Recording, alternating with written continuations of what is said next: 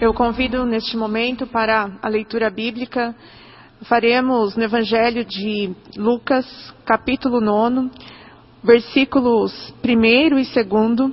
Depois leremos o versículo décimo até o versículo de número 17. O texto que acabamos de ler mostra o exato momento em que Jesus dá uma missão aos discípulos.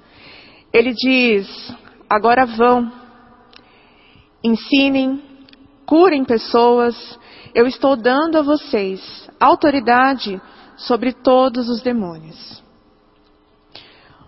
Os versículos seguintes não mostram a reação dos discípulos, não falam sobre essa reação, mas acredito que pelo menos apreensivos eles ficaram.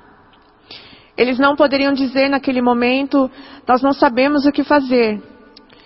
Eles já estavam há um tempo vendo Jesus fazer, vendo Jesus curar, acolher, ensinar, compartilhar. Viram Jesus cuidar de pessoas de uma forma surpreendente, resgatando o ser das pessoas, fazendo com que todos percebessem o amor de Deus e desta forma trazendo para frente o que estava desprezado: a fome, a sede, a doença, um coração sofredor. E todas estas coisas Jesus ensinava. Ensinava aos seus discípulos enquanto, enquanto estava com as pessoas enquanto estava com as multidões. Enquanto Jesus ensinava e servia as multidões, os discípulos que estavam ali com ele aprendiam a como fazer e observavam a compaixão e a autoridade que Jesus exercia naqueles momentos. Jesus então acolhia de uma forma afetiva, reorientava todas as pessoas e proporcionava a restauração para a vida. Os discípulos ouviam, observavam, eram impactados por tudo aquilo que Jesus estava fazendo naqueles momentos e teriam a oportunidade de imitá-lo, de colocar em prática tudo o que estavam aprendendo. O evangelho torna-se efetivo quando o próximo é reconhecido por meio dos nossos atos. Ser um discípulo é aprender a agir conforme o nosso mestre, o nosso mestre é Jesus. Agir na total dependência e obediência ao mestre. Por isso mesmo, no ato de comissionar os seus discípulos a tarefa de seguir, de ir, de pregar, de realizar. Jesus ensinou que Ele é quem convoca, sendo Deus quem chama. Ele é quem capacita para o trabalho, concedendo poder, concedendo os talentos, os dons. Ele é quem envia e dá total condição para o cumprimento da missão. É nele que deve-se colocar toda a confiança e não nos recursos que estão disponíveis e, por fim, tudo deve ser feito conforme a sua palavra, conforme as suas ordens. Logo após Jesus ter aplicado um trabalho de campo para os discípulos ali naquele momento, nós vemos que aconteceu a primeira multiplicação dos pães e peixes. E eu quero falar aqui da prática. No versículo 12 do texto que nós lemos, os discípulos pedem para que Jesus mande embora toda a multidão, todas as pessoas que estavam ali naquele momento todos aqueles que estavam se achegando e por que que eles pedem isso, por que que eles querem que Jesus despeça a multidão. Eles estavam contentes, eles estavam satisfeitos com o que eles haviam realizado há pouco.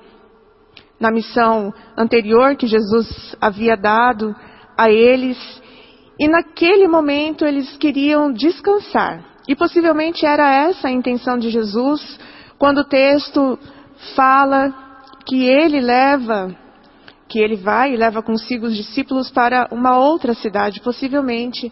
Essa era a intenção também, um momento de descanso, um período de descanso para todos eles. Mas os discípulos não haviam entendido que o que eles haviam feito era apenas o início da missão e teria a continuidade. Uma experiência que deu certo em nossas vidas não pode nos levar à zona de conforto, mas sim a ter muito mais amor, muito mais vontade, muito mais dedicação ao serviço. O ciclo continua. Ouvir, observar, ser impactado, imitar a Jesus Cristo, colocar em prática. O que os discípulos pedem é algo duro, e eles sabem que é. Tanto que pedem para que Jesus despeça a multidão. Eles não vão lá e falam isso para a multidão. E Jesus responde no versículo 13: Dai-lhes vós mesmos de comer. Dai-lhes vós mesmos de comer. Jesus sabia da condição dos seus doze discípulos, sabia também que eles não tinham ali naquele momento muitos alimentos, o suficiente para satisfazer uma multidão. Mas quando Jesus pede para que eles mesmos dessem ao povo algo para comer, naquele momento ele queria testá-los, e chamar a atenção de cada um deles, e a nossa também, para a seguinte reflexão. É a partir da palavra que nós agimos. A partir da palavra de Deus que o povo de Deus age, que os discípulos de Jesus Cristo agem.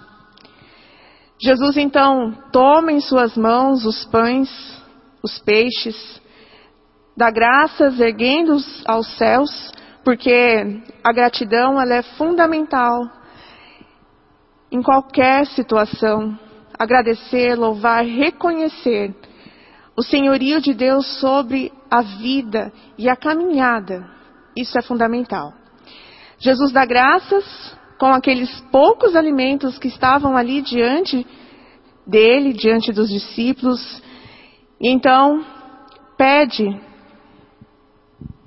para que o que está ali seja repartido.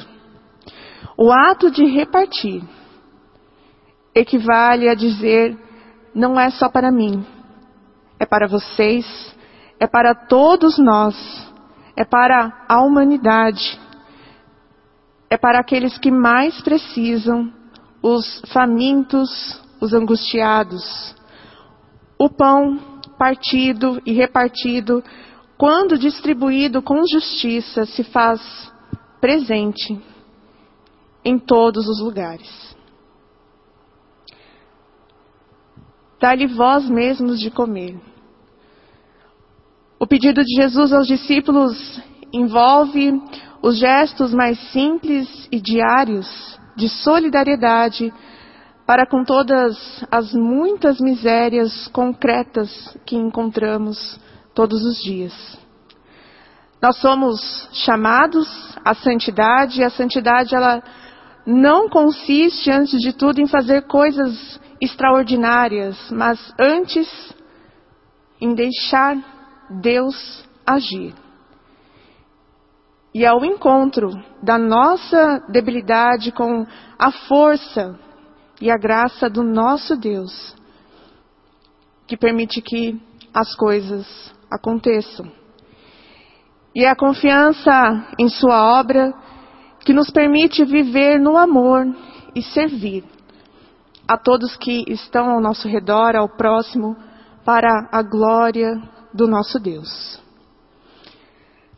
Os discípulos, temerosos e em dúvida, sabiam que tinham ali cinco pães, dois peixes e que estavam diante de cinco mil pessoas, pelo menos. Jesus lhes diz: deem vós mesmos de comer. Então, a mão dos discípulos vai para dentro do cesto, um pão, cinco pães, dez pães, cem pães, e o mesmo acontece com os peixes que estavam dentro dos cestos. E mais de cinco mil pessoas são saciadas e ainda sobram doze cestos cheios.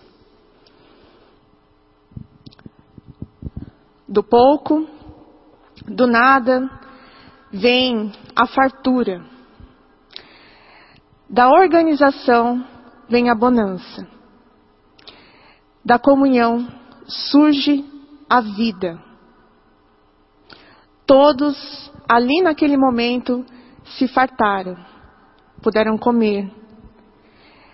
A fartura veio da organização, da comunhão, do partir, do repartir. A fartura vem do amor de Deus, presente na comunhão. E este amor nos move.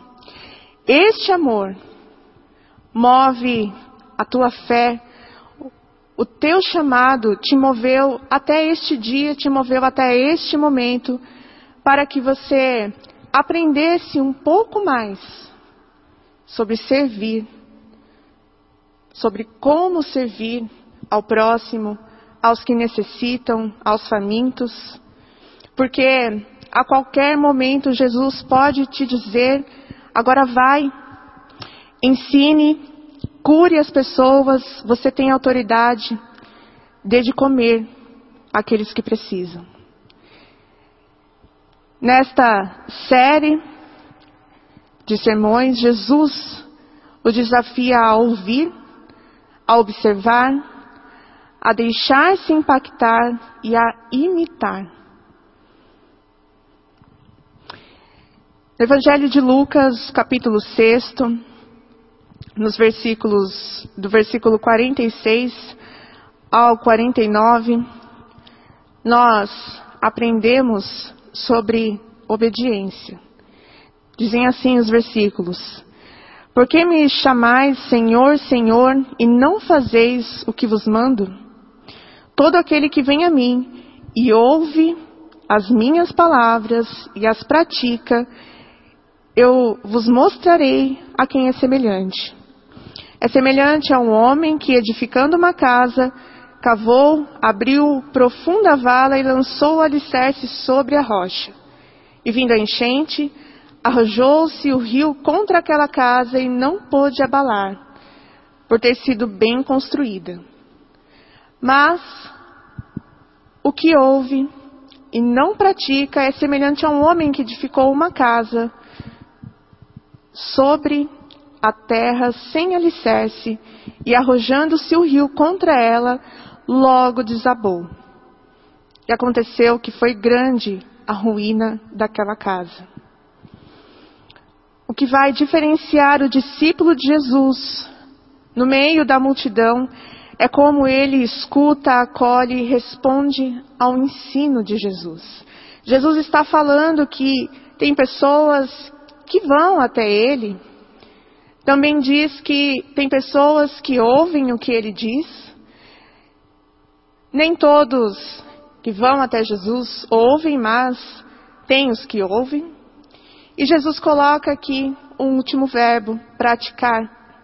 Nada adianta ir até ele, ouvir e não praticar.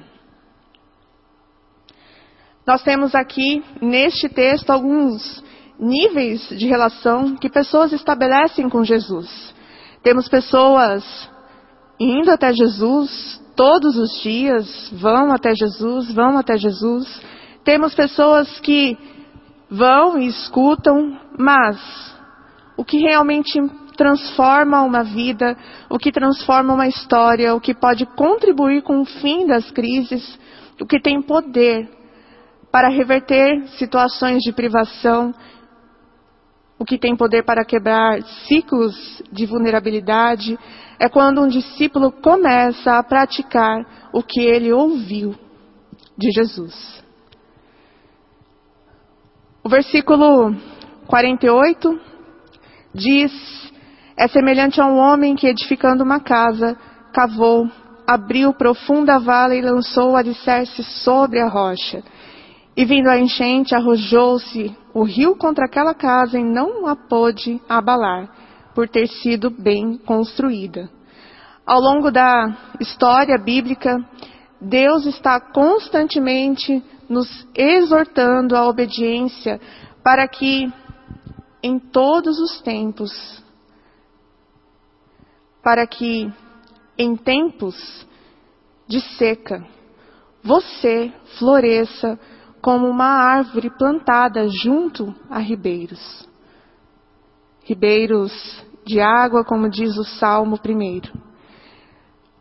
Mas Jesus nos conta outra história no versículo 49. Mas o que ouve e não pratica é semelhante a um homem que edificou uma casa sobre a terra sem alicerces. O caminho contrário da obediência conduz ao caos. Uma sociedade onde homens, mulheres caminham na direção contrária aos princípios, dos princípios e valores de Deus, o que se estabelece é o caos.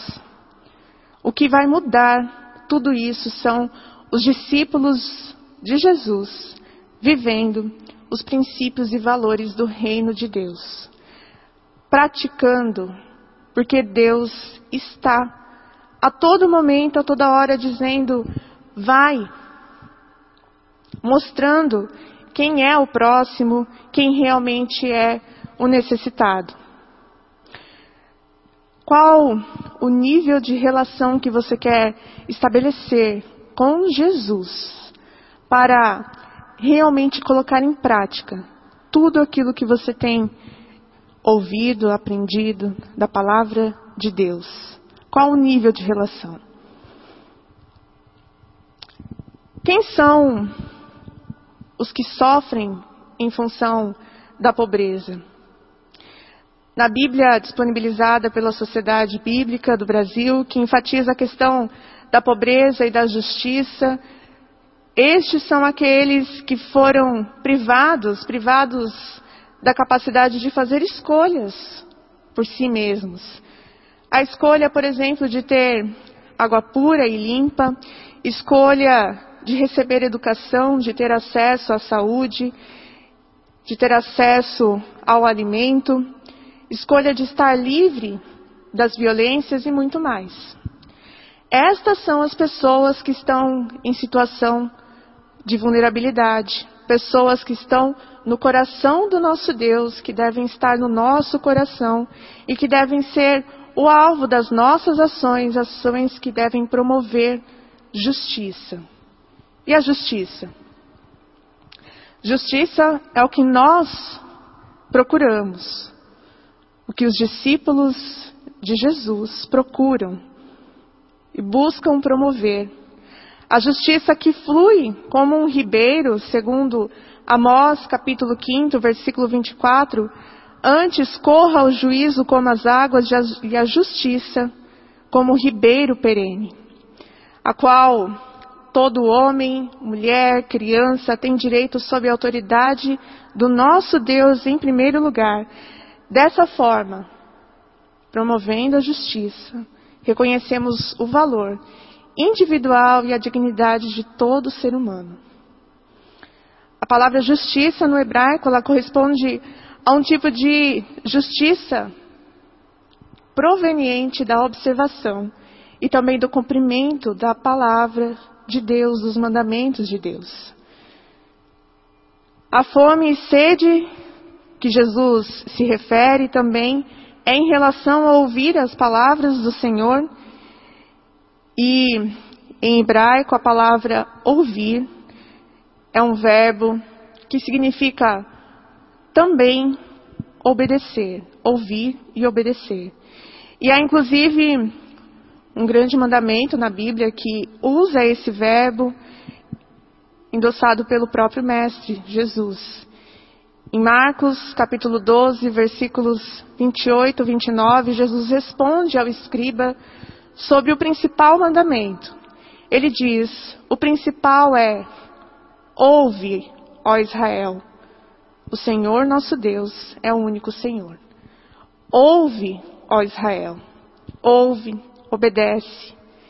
E ele continua: Amarás, pois, o Senhor teu Deus de todo o teu coração, de toda a tua alma, de todo o teu entendimento, e toda e de toda a tua força. E o segundo é: amarás o teu próximo como a ti mesmo. Portanto, enquanto você ouve a palavra, neste momento, Deus está despertando em você fome e sede de justiça, ou seja, você ficará, ficará cada vez mais sedento, faminto, sedenta, faminta por ouvir. E não somente ouvir, cumprir a vontade do nosso Deus. E você será saciado, será saciada, pois ouvirá e aprenderá e andará na luz porque o conhecimento de Deus cobrirá a terra, como as águas cobrem o mar. Abacuque, capítulo 2, versículo 14, porque a terra se encherá do conhecimento da glória do Senhor, como as águas cobrem o mar. E nesse dia toda a injustiça cessará. Saiba que o próximo não é a pessoa que encontramos no caminho, mas é aquele com quem nos encontramos à medida que compartilhamos o nosso caminho e permitimos também que o outro compartilhe o dele. Não basta apenas encontrar. Aproximar-se do outro comporta então um efeito que é duplo nós nos tornamos próximos e o outro se torna também o nosso próximo. A solidariedade de Jesus com todas as pessoas não era uma atitude vaga em relação à humanidade em geral. Santo Agostinho escreve em textos sobre o Evangelho de João que o amor a Deus ocupa o primeiro lugar na ordem dos preceitos, mas o amor ao próximo ocupa o primeiro lugar na ordem da execução. O amor na sua fonte e na sua destinação não tem a linguagem abstrata, a linguagem da literatura, de poetas, porque tanto a ordem quanto a execução ocupam o primeiro lugar na respectiva natureza do amor do nosso Deus ao próximo. E Santo Agostinho ainda escreve que o amor das pessoas aos seus semelhantes é o caminho que leva a Deus. Ele diz: amando o próximo e cuidando dele, vais percorrendo o teu caminho. E para onde caminhas, se não para o Senhor Deus, para aquele que devemos amar de todo o nosso coração, de toda a nossa alma, de toda a nossa mente? É certo que ainda não chegamos até junto do Senhor, mas já temos conosco o próximo. Ajuda, portanto, aquele que tens ao lado enquanto caminhas neste mundo e chegarás até junto daquele com quem desejas permanecer para sempre. Palavras de Santo Agostinho. Eu quero encerrar voltando ao texto do Evangelho de Lucas, capítulo 9. O último versículo que lemos, que é o 17, vou recordar, diz: Todos comeram e se fartaram dos pedaços que ainda sobejaram, e dos pedaços que ainda sobejaram foram recolhidos doze cestos. Os cestos que são citados aqui, foi citado neste versículo, não são cestos grandes, cestos enormes, mas provavelmente sejam como alforjes, bolsas menores, bolsas que os viajantes carregavam com o suficiente para suprir a necessidade da viagem, ou seja, cada discípulo, os doze discípulos, ainda tiveram para si o necessário para a missão. Quando nós seguimos Jesus, nós, seguidores de Jesus, decidimos dedicar o nosso tempo o nosso talento, os nossos recursos, a nossa vida, a missão para a qual Ele nos chamou. Então, o alforge do próximo estará cheio. Ele terá pão, o pão de cada dia, e não faltará o pão de cada dia para aquele que estendeu a mão, para aquele que ofereceu, para aquele que repartiu, para aquele que compartilhou não faltará o pão de cada dia para você. Você se surpreenderá. Para que a igreja realize esta tarefa, é necessário que ela se encarne na realidade dos dias atuais, seja firme na sua missão em favor do reino de Deus, esteja disposta a carregar os fardos das pessoas e, finalmente, seja meio de transformação, oferecendo vida plena, esperança e alegria ao próximo. Muitos discutem sobre o verdadeiro significado da expressão ser criado à imagem e semelhança de Deus. Com toda certeza podemos dizer que a expressão ela vai indicar algo muito importante com relação ao ser humano, com relação à vida de cada pessoa. Podemos aprender que desprezar pessoas e deixar que elas sofram é esquecer-se deste fato. Todo o homem, toda mulher tem o selo de Deus.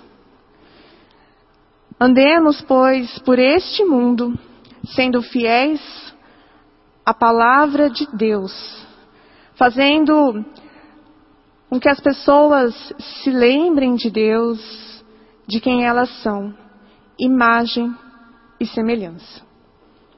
Amém.